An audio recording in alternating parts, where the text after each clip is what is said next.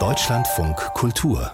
Echtzeit ja, vielleicht wäre das auch für Sie mal was Neues. Geröstete Mehlwürmer, schön crunchig serviert als Topping auf dem veganen Ceviche. Oder dann doch lieber weniger Tier auf dem Teller und stattdessen eine ganze Rinderherde auf dem städtischen Grünstreifen. Zwischen diesen Polen bewegen wir uns heute hier auf den Spuren von Tieren in urbanen Räumen. Ich bin Katja Bigalke und unser klanglicher Appetizer für diese Echtzeit, der klingt so.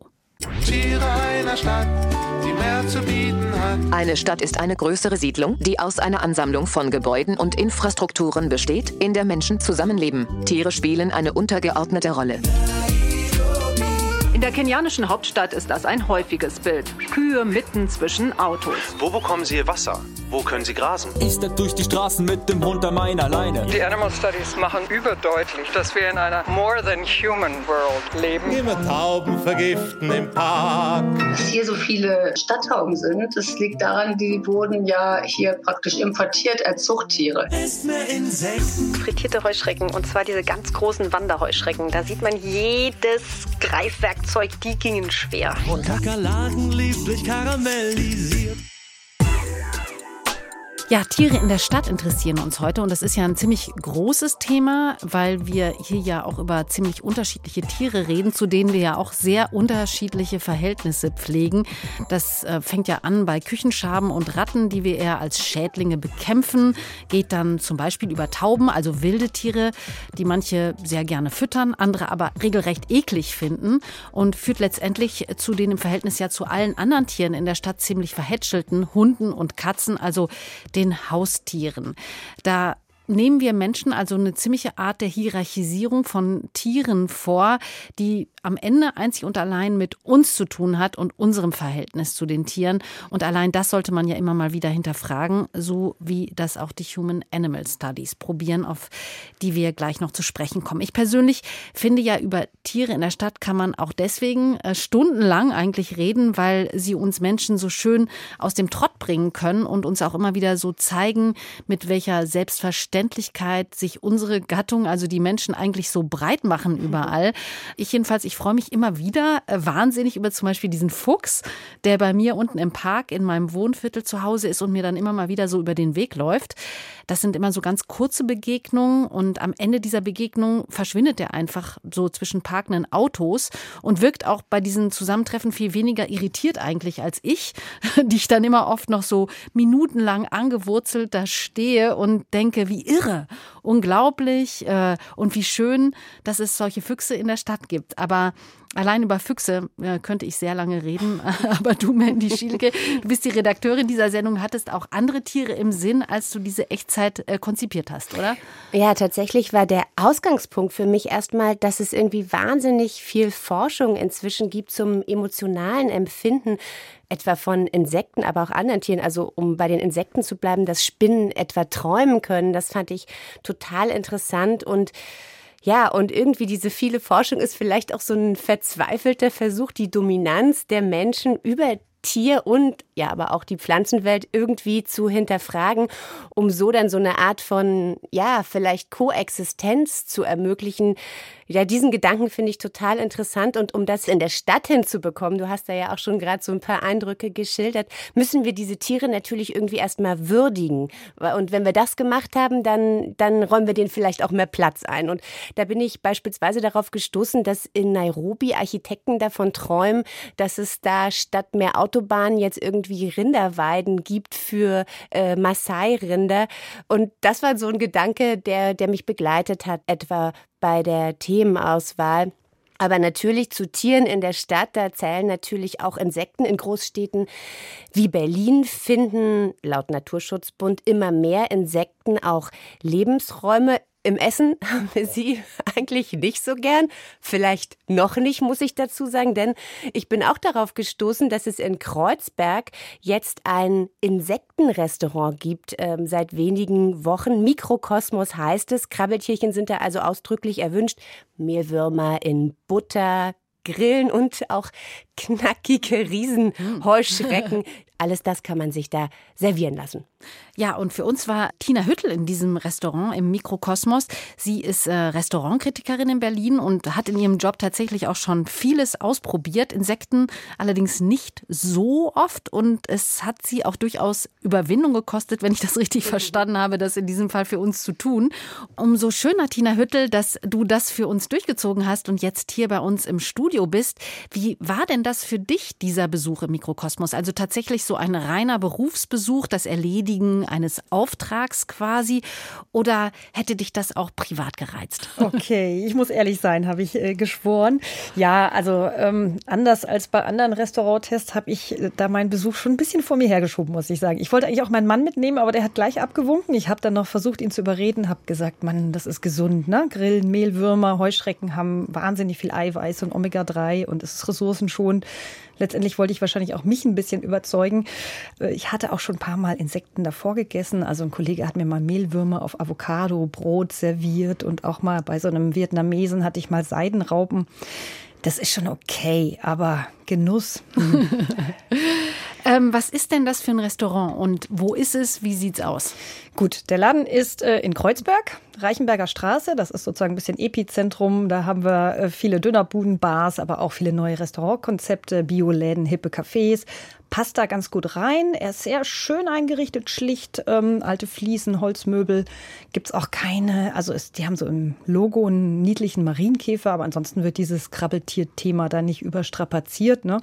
Und dann habe ich so die Karte aufgeschlagen und dachte, ey, fantastisch, wie das klingt. Also da äh, steht zwar dieses Fritto Misto, also ein frittierter Insektenteller irgendwie als Vorspeise drauf, aber ansonsten auch ein Blumenkohl-Ceviche mit Granatapfel, Butterbohnen, Hummus mit Rosenkohl, einer Salsa Matcha. Da ist dann allerdings ein bisschen ähm, statt Nüssen, die da verarbeitet werden, Mehlwürmer drin, aber es klingt toll. Ich frage mich halt trotzdem, äh, damit machen Sie ja auch Werbung, dafür ist dieses Restaurant bekannt. Wer geht denn da jetzt freiwillig hin? Die sind erst gerade mal zwei Monate auf, ist also noch Probephase und trotzdem war also die Inhaberin, eine Italienerin aus Bergamo, Nicole Sartirani heißt sie, äh, ziemlich äh, positiv. Also sie und ihr peruanischer Küchenchef Diego Castro haben den aufgemacht und haben damit schon mal so gedacht, naja, ein halbes Jahr müssen wir einfach durchhalten. Äh, da wird sehr wenig los sein. Aber sie sagte, also hier sind jeden Tag äh, mindestens eine Handvoll Gäste da. Viele sind einfach neugierig aus dem Viertel, aber auch aus anderen Stadtteilen kommen die Menschen. Kinder, überhaupt jetzt Teenager, interessieren sich für Klimawandel und lesen über neue Lösungen. Also kommen zu den Insektenthema ganz spontan jetzt, melden sich und bringen die Eltern. Und wir haben dann Menschen, die sich für nachhaltige Gründe hier kommen und verstehen ganz gut das Angebot mit den regionalen Produkten. Andere Gruppe, Zielgruppe sind Sportler, die auf dem Eiweiß äh, interessiert sind und dafür also was über Insekten lesen und dann kommen. Also da geht es auch ein gutes Stück um Aufklärung. Äh, wie ist sie denn selbst eigentlich auf die Idee gekommen, ein Insektenrestaurant zu gründen? Tatsächlich war ihr Antrieb, sich also mal mit Ernährung in der Großstadt zu beschäftigen. Sie und ihr Partner haben sich in der Gastronomie kennengelernt und haben da auch lange beide gearbeitet. Und ihr kam es mehr und mehr absurd vor, irgendeinen Ceviche rauszubringen, äh, da wo der Fisch tausende Kilometer äh, hergekarrt wird in, in die Stadt, ne, wo es kein Meer gibt. Und das wollte sie eben ändern. Ich war im Besonderen auf der Suche von etwas, das ich selber züchten könnte. In einer Stadt. So wie Berlin, so wie in einer Wohnung. Okay, auf kleinen Raum, das war die Challenge, auf kleinen Raum Proteinquelle äh, ja. zu erschließen. Ja? Tiere zu haben, die wir selber kümmern könnten. Und äh, ich habe Heuschrecken, Grillen, Mehlwürmer und noch andere Insektenarten äh, anfangen zu züchten. Ja, also ihr Traum wäre aber gewesen, diese Insekten selbst zu züchten, also die sie da serviert. Das ist aber nach EU-Bestimmungen nicht erlaubt. Ne? Die Insekten dürfen nur aus zertifizierten Farmen äh, kommen. Und im Moment sind es, glaube ich, auch nur sechs Arten, die erlaubt sind. Und die müssen auch extra für den menschlichen Bedarf gezüchtet werden und dann schockgefroren und so geliefert. So, jetzt bin ich gespannt, was du gegessen hast. Also wofür hast du dich von diesem köstlichen Menü erwärmen können? Ja, also das Schöne ist, diese ähm, Nicole, die Gastgeberin, tut auch nicht so, als ob das jetzt hier super normal wäre, dass wir das jetzt hier, äh, was sie serviert und dass wir uns da nicht ekeln müssen. Sie hat gesagt, komm, wir machen das mal ganz langsam, wir tasten uns daran und wir haben erstmal mit den Tierchen angefangen, die sozusagen schon verarbeitet sind, also die man nicht sieht, sondern zu Mehl oder eben in der Soße verarbeitet sind. Wir haben hier was äh, gerade aufgetischt bekommen. Sieht auf den ersten Blick sehr harmlos aus. Hier kein Insekt. Genau. Drei Stückchen Focaccia Ja. und ein kleines Ceviche. Genau. Hier haben wir unsere ausgemachte Focaccia mit einem Teil von Insektenmehl und ein bisschen Butter. Und das ist ein veganer Ceviche aus Blumenkohl, ähm, Granatapfel und schwarzes Sesam. Das empfehlen wir immer entweder mit den Grillen Canchita. Weißt du, dass normalerweise ein Ceviche ist immer serviert mit ein bisschen von Mais. Das bringt diese knusprige Komponente und heißt Canchita. Und wir bieten unsere Ceviche mit äh, Grillen oder Würmer Canchita in ein Schälchen daneben. Wenn man es nicht weiß, man würde nie erkennen, dass Insekten drinnen sind. Kann ich absolut bestätigen. Schmeckt wie ein gutes, ganz frisches Focaccia. Das klingt so, als wäre das auch kein großes Problem, diese Focaccia zu essen. Woher kommt denn dann eigentlich der Ekel? Ich habe ja mal gelesen, wenn Kinder von klein auf tatsächlich Insekten vorgesetzt bekommen, dann finden sie das auch äh, einigermaßen normal. Ist das so? Äh, Es ist tatsächlich keine angeborene, sondern eine kulturelle Sache. Also zwei Milliarden Menschen auf diesem Planeten essen Ameisen, Würmer, haben kein Problem damit. Wir schon. Ist also wahrscheinlich wirklich Übungs- und Kopfsache und hat auch viel mit der Angst vor Unbekannten zu tun. Das gibt ja sogar äh, einen richtigen Fachbegriff für diese Kunst, äh, Insekten zu essen und zwar ohne Ekel davor zu haben. Entomophagie heißt das Ganze. Bei dem Focaccia aus dem Mehlwurm ist das ja offensichtlich ganz gut gelungen. Wie ging es denn dann weiter in deinem Menü? ich würde sagen, hör zu. Also hier noch dazu ein bisschen Würmer Canchita. Und als Soße-Schluss Ich würde jetzt gerne das Rascheln da hören, jetzt in einer kleinen Schale. Da hört man sie, die frittierten Mehlwürmer. Und, Zum Schluss deinen Nachtisch. Äh, Unsere Schokopraline, inspiriert bei dem Ferrero, weil wir anstatt Nüsse Mehlwürmer in Butter verarbeitet benutzt haben. Sehr schön. Ich fange jetzt hier mal mit den Mehlwürmern an und sträume jetzt ein paar über das Ceviche. Ja, ordentlich drüber. Mhm. Ceviche ist ja eh schon knackig durch die Granatapfelkerne. Jetzt habe ich noch so einen Zusatzknack. Okay, also Mehlwürmer haben mich auch nicht geschreckt, aber die Heuschrecken, also frittierte Heuschrecken, und zwar diese ganz großen Wanderheuschrecken, da sieht man jedes Greifwerkzeug, jedes Äderchen an den Flügeln, die gingen schwer runter. Ja, das kann ich mir vorstellen. Also so sehenden Auges äh, so etwas zu essen, da reinzubeißen mit Genuss, das entspricht ja auch wirklich überhaupt gar nicht unseren Essgewohnheiten und auch nicht unserem üblichen Blick eben auf diese Tiere, auf diese Insekten, die ja doch schon sehr fremd wirken. Ne? Ja, ja, das Schlimme ist, es stecken dann auch so Stückchen von diesem Panzer zwischen Zahn und Zahnfleisch. Also dieser Geschmack ist noch nicht mal das Schlimmste, finde ich. Der ist ja immer so ein bisschen bitter von diesem Chitin, diesem Panzer, ne, aus dem der Panzer gemacht ist. Also ich finde, es hat auch was von verbrannter Haut, wenn ich ehrlich bin. Und du klingst aber schon wie so ein Profi. Ist ja immer so ein bisschen bitter. Also ich wüsste gar nicht, wie das schmeckt. Was ich mich aber äh, frage, ist das nicht alles auch so ein bisschen overdosed im Grunde genommen, so eine Spielerei. Also so ein paar frittierte Heuschrecken, so ein bisschen Mehlwürmer als Snack. Ich dachte, ihr ging es doch darum, wirklich eine Alternative, eine nachhaltige Nahrungsquelle da in die Großstadt zu äh, bringen. Das klingt doch jetzt sehr minimal. Ja, aber es ist erstaunlich, wie viel in diesen paar Gramm Tierchen drinsteckt. Also Insekten bestehen zu 60 Prozent aus Eiweiß. Ne? Bei Fleisch fällt sich genau andersrum. Das ist 60 Prozent Wasser. Das heißt, es reicht wirklich schon ein bisschen was von diesem Zeug, um ein Fleisch zu ersetzen. Und wenn man die dann gut kombiniert, äh, hat man eine Mahlzeit. Das ist die gute Nachricht. So kann man zusammenfassen. Also, und wie sieht jetzt deine Zukunftsprognose als Restaurantkritikerin aus? Also werden Insekten tatsächlich irgendwann mal so ein fester Bestandteil auch unseres äh, Speiseplans? Ich bin da echt skeptisch. Also es findet ja ein Umdenken Stadt. Ne? Viele lehnen die Landwirtschaft zurecht, wie sie funktioniert, ab. Und äh, wir forschen an alternativen Energiequellen, Stichwort Fisch und Fleisch aus dem Bioreaktor. Da ist man ja schon ziemlich weit, also Fleisch auf Zellbasis zu züchten, ohne dass man dafür ein Tier töten muss. Dazu hatten wir ja auch mal hier in der Echtzeit einen Beitrag, ein Interview ne, über Grenzen und Chancen von Laborfleisch. Und dem räume ich ein bisschen größere Chance ein als den Insekten. Das passt einfach besser in unsere Kultur als Insekten essen. Wobei ich finde, du hast mir die Mehlwürmer jetzt schon so ein bisschen schmackhaft gemacht. Also das würde ich probieren. Vielen Dank, Tina Hüttel, dass du dich für uns in das Restaurant Mikrokosmos äh, begeben hast, hier in Berlin, wo tatsächlich auf sehr deliziöse Art und Weise Insekten und Würmer verarbeitet werden. Vielen Dank.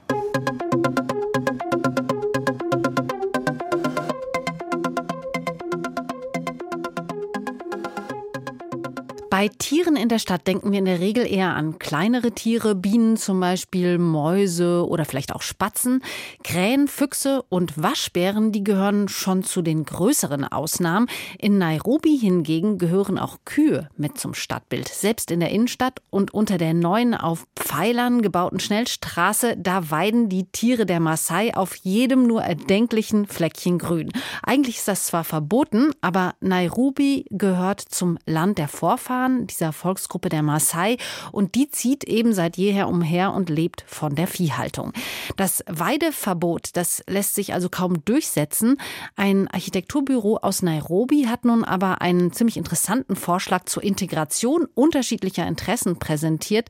Einen Rinderkorridor mitten in der Stadt mit begrünten Wegen, Tränken und sogar Tierarztstation. Ob und wie sich dieser Vorschlag umsetzen ließe, dazu hat unsere Korrespondentin Antje Dikans recherchiert. Nairobi mitten in der Innenstadt. Der Verkehr tobt über die vierspurige Straße. Schon Fußgänger haben es beim Überqueren schwer. Doch David Kuike scheucht gleich eine ganze Rinderherde auf die andere Seite. In der kenianischen Hauptstadt ist das ein häufiges Bild. Kühe mitten zwischen Autos. Die Volksgruppe der Maasai hat hier schon vor mehr als 100 Jahren mit ihrem Vieh gelebt, bevor die britischen Kolonialherren beschlossen, aus einer kleinen Siedlung ihr Geschäftszentrum zu machen. David Kuike sieht es darum als sein Recht an, mit den Rindern hier zu sein. Wir Maasai betrachten Nairobi als unser Land, aber wir wurden vertrieben. An den Straßenrändern fressen die Kühe die kümmerlichen Grasbüschel. Aber immerhin finden sie hier noch Grün. Kenia macht die schwerste Dürre seit Jahrzehnten durch. David Kuike sind 180 Kühe weggestorben, bevor er die restliche Herde nach Nairobi getrieben hat. Die jetzt noch etwa 40 Rinder sind auch abgemagert, aber nicht mehr vom Hungertod bedroht. Allerdings kann ihnen jetzt der Verkehr gefährlich werden. Vergangene Woche wurde eine Kuh von einem Auto angefahren und starb. David Kuikes Bruder wünscht sich, dass die Herden bei der Stadtplanung berücksichtigt werden. Ich fände es gut, wenn die Regierung uns einen Platz zuweisen würde, wo wir unsere Kühe offiziell grasen lassen könnten. Genau das war auch die Idee vom Architekturbüro Cave. In ihren Räumen in Nairobi wird gleich klar, dass die Planer hier auf natürliche Materialien setzen. Gewebte Stoffe mit afrikanischen Mustern, Holzstühle mit kunstvoll geschnitzten Lehnen. Hier entstand die Idee, Korridore für die Rinder in der Stadt zu schaffen. Architektin Stella Mutegi meint, dass die Traditionen und die Geschichte Kenias sich mehr im Straßenbild wiederfinden müssen. Es bahnt sich schon eine Weile an, dass wir als Afrikaner unser kulturelles Erbe stärker anerkennen. Die Art von Architektur, die wir hier an den Universitäten lernen und dann praktizieren, ist sehr westlich geprägt. Wir wollen das ändern und arbeiten daran, unser Kulturgut mit der Architektur zu verbinden. Unser Motto ist zurück zu den Wurzeln, wie es vor der Kolonialzeit war. Wir wollen unseren eigenen afrikanischen Stil in der Architektur entwickeln. Modelle zeigen eine grüne Schneise statt neuer Straßen quer durch die Stadt. Zebras grasen hier einträchtig zusammen mit den Rindern. Es gibt Ränken und Schattenplätze, erklärt Architekt Kabage Karanja. Es war wichtig, nicht nur darüber nachzudenken, wie die Kühe in die Stadt kommen, sondern auch darüber, welche Infrastruktur sie brauchen. Wo bekommen sie ihr Wasser? Wo können sie grasen? Und was brauchen die Maasai, wenn sie viele Kilometer mit ihren Herden unterwegs sind? And how are the needs of the Maasai also? Die Planer haben ganz neue Ideen für eine Hochstraße, die seit ein paar Monaten quer durch Nairobi von der Innenstadt zum Flughafen führt. Hier sollen sich keine Autos stauen, sondern die Kühe über frisch angelegte Wiesen ziehen. Das würde auch die Luftqualität in der Innenstadt deutlich verbessern und wäre gut fürs Klima. Doch die Chance, dass diese Pläne realisiert werden, ist gering, gibt der Architekt zu. Aber darum geht es ihm auch nicht. Er will Strukturen aufbrechen. I think that's what cities are made of, dreams. Ich meine, dass Städte aus Träumen entstehen. Wir müssen unseren Gedanken ganz freien Lauf lassen. Das ist der Anfang, um auf Probleme anders einzugehen. Tatsächlich haben die Architekten auch noch praktische Ansätze in der Hinterhand. Sie haben darüber nachgedacht, was den Maasai jetzt während der Dürre helfen könnte. Denn wenn in den nächsten Wochen kein Regen einsetzt, werden auch die letzten grünen Flächen an den Straßenrändern in Nairobi verschwunden sein. Dann werden die Maasai nicht mehr wissen, wohin sie ihre Herden treiben sollen. Wir arbeiten mit einer Dorfgemeinschaft zusammen, um festzustellen, was die Auswirkungen dieser langen Trockenphasen abbildern könnte. Die Wasserknappheit kann im Großen oder auch im Kleinen bekämpft werden. Wir schlagen vor, Reservoirs anzulegen, in denen sie Wasser speichern können. Bei der nächsten Dürre könnten die Maasai dann zumindest für einige Wochen oder Monate besser ihr Vieh versorgen. Irgendwann, so hoffen die Architekten, ist die Zeit reif, um die gewagteren Gedankenmodelle ernsthaft zu diskutieren. Wie kann die Balance in einer ostafrikanischen Großstadt zwischen Zukunft und Tradition aussehen? Auf der einen Seite die Metropole Nairobi mit ihrer explodierenden Bevölkerung, immer mehr Verkehr und Hochhäusern. Auf der anderen Seite die Maasai mit ihren Rinderherden. Irgendwie müssen sie zusammenfinden. Die Architekten haben dazu einen Denkanstoß geliefert. Ja, und es ist ja gut, über dieses Zusammenleben nachzudenken, solange die Tiere noch da sind, bevor man sie erstmal vor die Tore der Stadt verbannt, um sich dann später darüber zu wundern, dass Stadtmenschen und Tiere sich ziemlich voneinander entfremdet haben.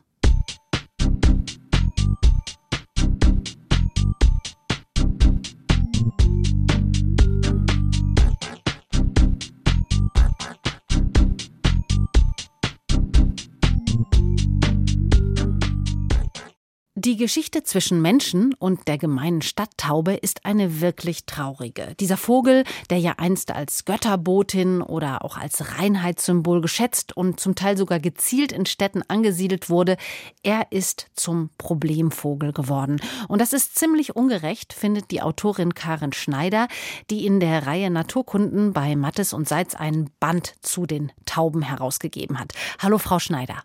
Ja, hallo. Wir beginnen jetzt mal bei allem Schlechten, das den Tieren nachgesagt wird. Also am besten gleich bei der Stadttaube, weil die hat ja den schlechtesten Ruf.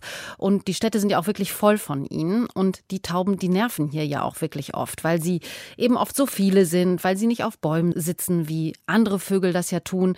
Sie hocken auf Fenstersimsen herum und kacken alles voll. Oder dann stehen sie auf den Gehwegen rum, so ein bisschen dämlich nickend, laufen sie den Menschen vor die Füße. Warum machen Tauben das alles eigentlich?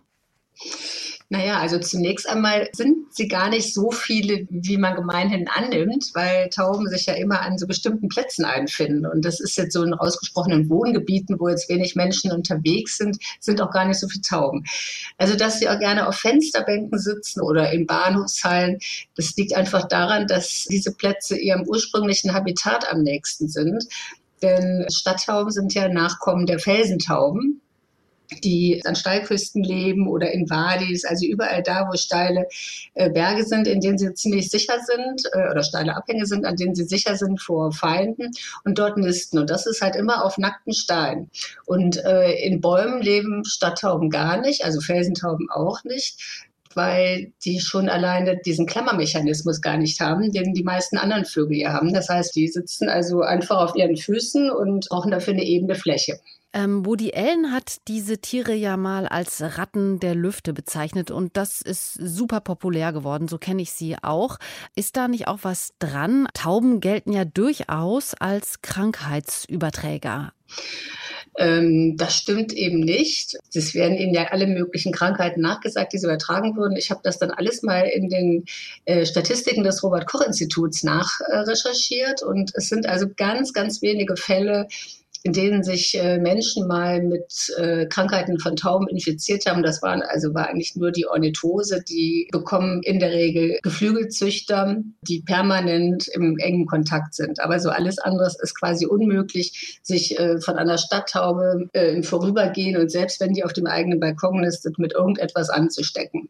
Die Tauben, ich finde sie auch nicht wirklich schön und sie gelten auch nicht als wahnsinnig schöne Vögel. Also sie haben so eine andere ja, Körperform als viele andere Vögel, die ich und viele andere auch als niedlich oder hübsch wahrnehmen. Wie konnte das denn passieren, dass diese Taube so zu so einem Götterboten wurde oder zu auch einem Symbol der Friedensbewegung? Naja, die Taube, äh, also die ähm, hat ja schon immer den Frühling angekündigt, also das, insbesondere die Turteltaube in Vorderasien, galt deswegen auch als Fruchtbarkeitssymbol ich denke mal, es liegt auch daran, dass sie immer schon ein ähm, Haustier der Menschen war oder ein sehr, sehr frühes Haustier der Menschen, dass sie damit äh, immer auch eine positive Verbindung hatte zu Menschen. Und ähm, dass sie die Friedenstaube wurde, liegt natürlich auch an ihrer Geschichte in der Bibel, die sich natürlich auch auf äh, alten Religionen gründet, aber dass äh, die Taube ja der Vogel war, der den Friedensschluss Gottes den Menschen überbrachte. Und das ist natürlich äh, eine kaum zu übertreffende Symbolik und die hat sich natürlich dann auch äh, in diesem, dieses Symbol der Friedenstaube dann fortgesetzt. Ich habe ja in Ihrem Buch mit äh, großem Interesse auch über diese Taubentürme gelesen, die man da im persischen Raum vor allem errichtet hat. Da hat man die Tauben also extra angesiedelt und sich auch mit ihnen geschmückt. Das ist ja aus heutiger Perspektive gar nicht mehr vorstellbar, oder? Im Prinzip äh, ist es jetzt gar nicht so abwegig, weil die werden ja auch deswegen in Iran oder wurden gerne und mittlerweile kommt man auch wieder dahin, weil die ja vor allem wegen ihres Dungs gehalten wurden. Und gerade in Esfahan, wo diese schönen Taubentürme auch stehen und auch rundherum heute noch stehen, teilweise auch verfallen, da sind ja so ganz legendäre Melonen, für die, also die im ganzen Land berühmt sind. Und die sind, also der Geschmack soll auf den Taubendung zurückzuführen sein. Der wurde dann irgendwann durch chemischen Dünger abgelöst, aber mittlerweile äh, gibt es auch Leute, die wieder zurück wollen zu diesem Taubendung. Gibt es da noch andere Beispiele ähm, für so eine Wertschätzung, die man den Tauben entgegengebracht gemacht hat, also zu anderen Zeiten und vielleicht auch in anderen Kulturen? Ähm, ja, also eigentlich den ganzen vorderasiatischen Raum. Also das ist ja auch so, da ist ja heute auch äh, die Taubenzucht noch sehr beliebt. Ähm, zum Beispiel in der Türkei ist es so und auch in Syrien, dass zum Beispiel viele Tauben dann so geschmückt werden von ihren Haltern. Also so, ja, wie so Ohrringe mit so Perlchen dann, also damit so behängt werden. Also da werden dann wahrscheinlich auch Löcher in die Haut gemacht, die sind dann schon fest was dann hier natürlich auch für Irritation gesorgt hat. Ich habe mal irgendwann in so einem Facebook-Chat gesehen, dass da irgendwie eine Taube mit diesem Schmuck äh, in Köln aufgefunden wurde, wo dann großes Rätselraten war, was das denn sei.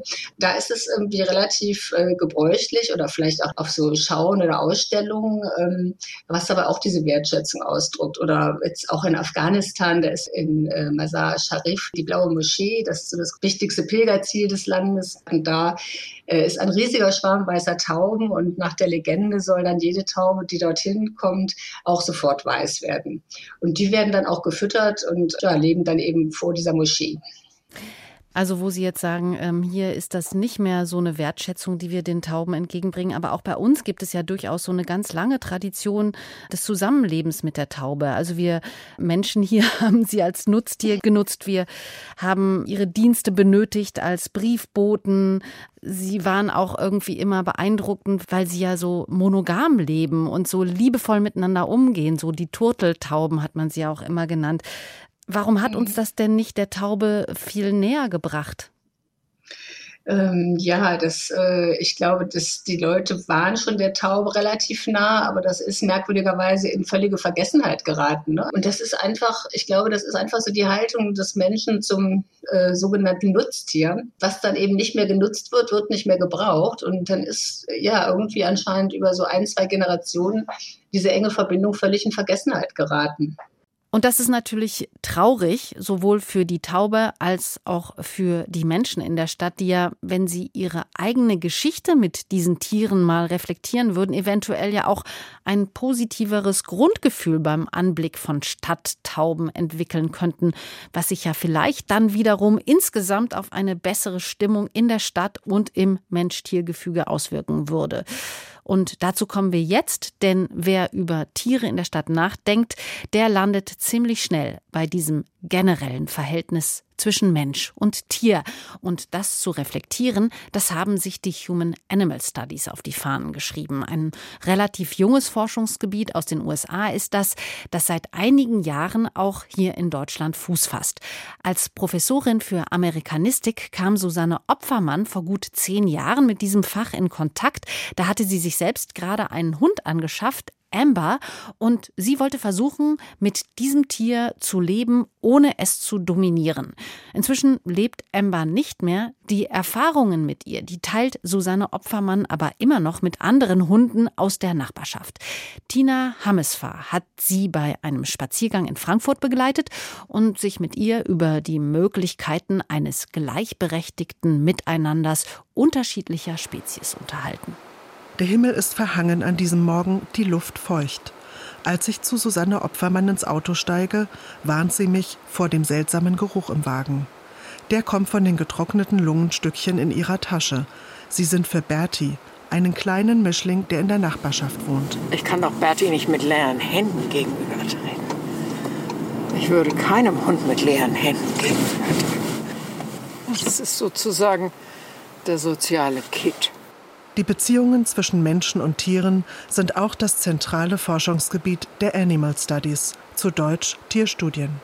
Die Idee, die Beziehungen zwischen Menschen und Tieren neu zu denken. Also die Animal Studies machen überdeutlich, dass die Welt eben nicht nur aus Menschen besteht, sondern dass wir in einer more than human world leben und die sagen wir mal, verbreitete normale Haltung ist das, was man Anthropozentrismus nennt, also alles aus Menschenperspektive sehen und bedenken und den Rest der Welt nicht wahrnehmen.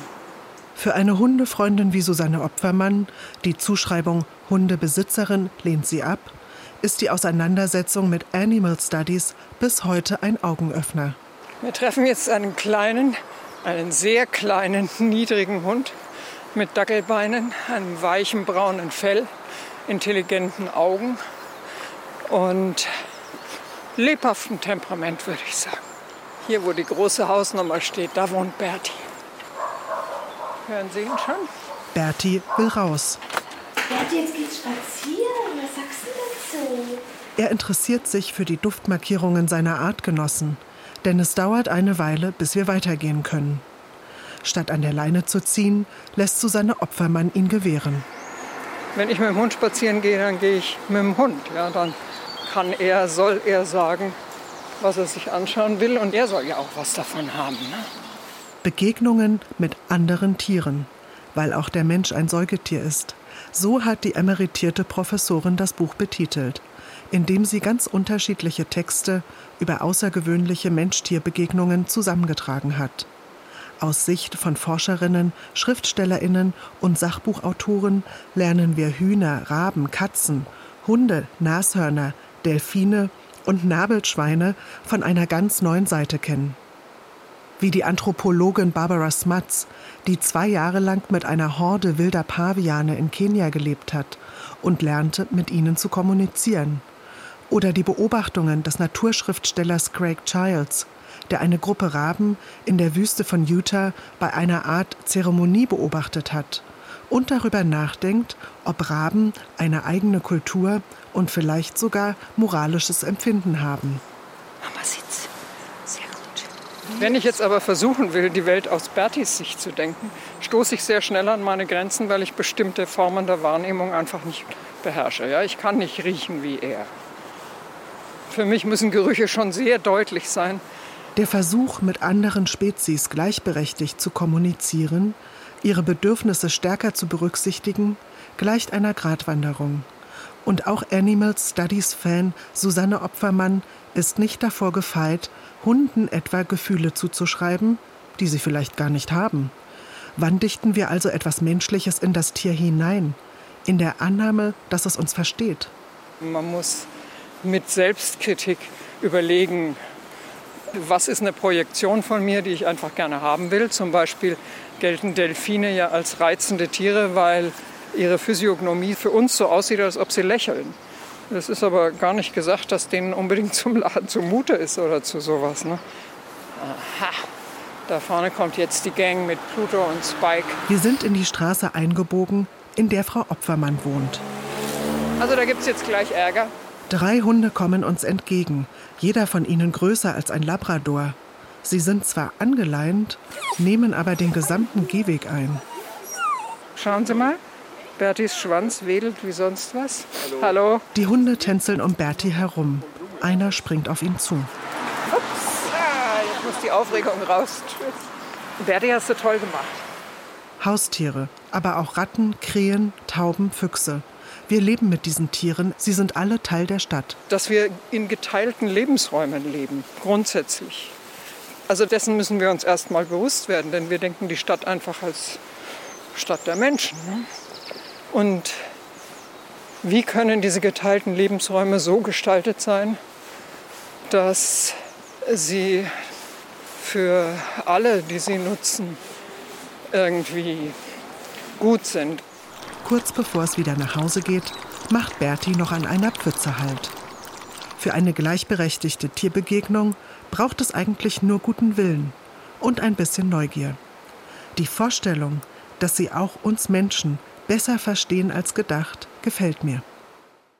Ja, das gefällt mir auch. Ich habe äh, bei meinen überraschenden Begegnungen mit diesem Fuchs, den ich ja schon erwähnt habe, in diesem Park unter meiner Wohnung, jedenfalls den Eindruck, dass er durchaus etwas weiß, mit dem ich mich immer noch ziemlich schwer tue, es zu begreifen und auch es durchzuziehen in meinem Leben, dass das Leben nämlich tatsächlich im Hier und Jetzt stattfindet und dass so dieses Festhalten und Anhaften an Dingen und Gedanken und auch Beziehungen, von denen wir Menschen ja oft denken, dass das uns ausmacht, uns aber auch oft eigentlich die Sicht so blockiert, so dass wir vieles auch gar nicht mehr wahrnehmen. Andere Tiere eben auch zum Beispiel. Mandy, was denkst du denn hier am Ende dieser Echtzeitausgabe, die du dir als Redakteurin ja ausgedacht hast? Was ist dein Fazit zum Human-Animal-Komplex?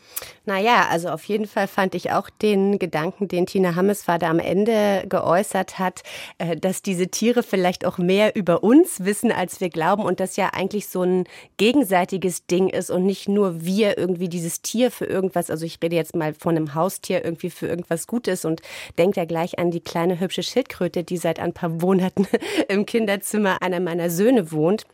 Aber was ich natürlich total interessant finde, ist diesen Gedanken, das, was wir jetzt schon mal so, so angerissen haben, vielleicht auch noch einen Ticken weiter zu denken. Also dieses Miteinander zwischen Mensch und Tier ist ja ein total reizvoller Gedanke, dass wir da noch lange nicht am Ende sind oder vielleicht auch wieder irgendwie zurückkommen. Und da will ich eigentlich noch ein Buch erwähnen, ähm, was mich bei der Recherche hier sehr begleitet hat und wirklich beeindruckt hat. Das heißt Indigenialität und das ist von Andreas Weber, der ist Philosoph und der hat sich damit beschäftigt, wie indigene Völker eigentlich so mit ihrer Umwelt umgehen. Und die sehen, und das erweitert nochmal diesen Begriff jetzt von den Tieren, die sehen alles, was um sie herum ist, als Gemeinschaft. Oder sie sind ein Teil dieser Gemeinschaft und integrieren da Flüsse, Tiere, Blätter, eigentlich alles Leben um sie herum. Und weil das für die so selbstverständlich ist, gehen die natürlich auch viel rücksichtsvoller miteinander um.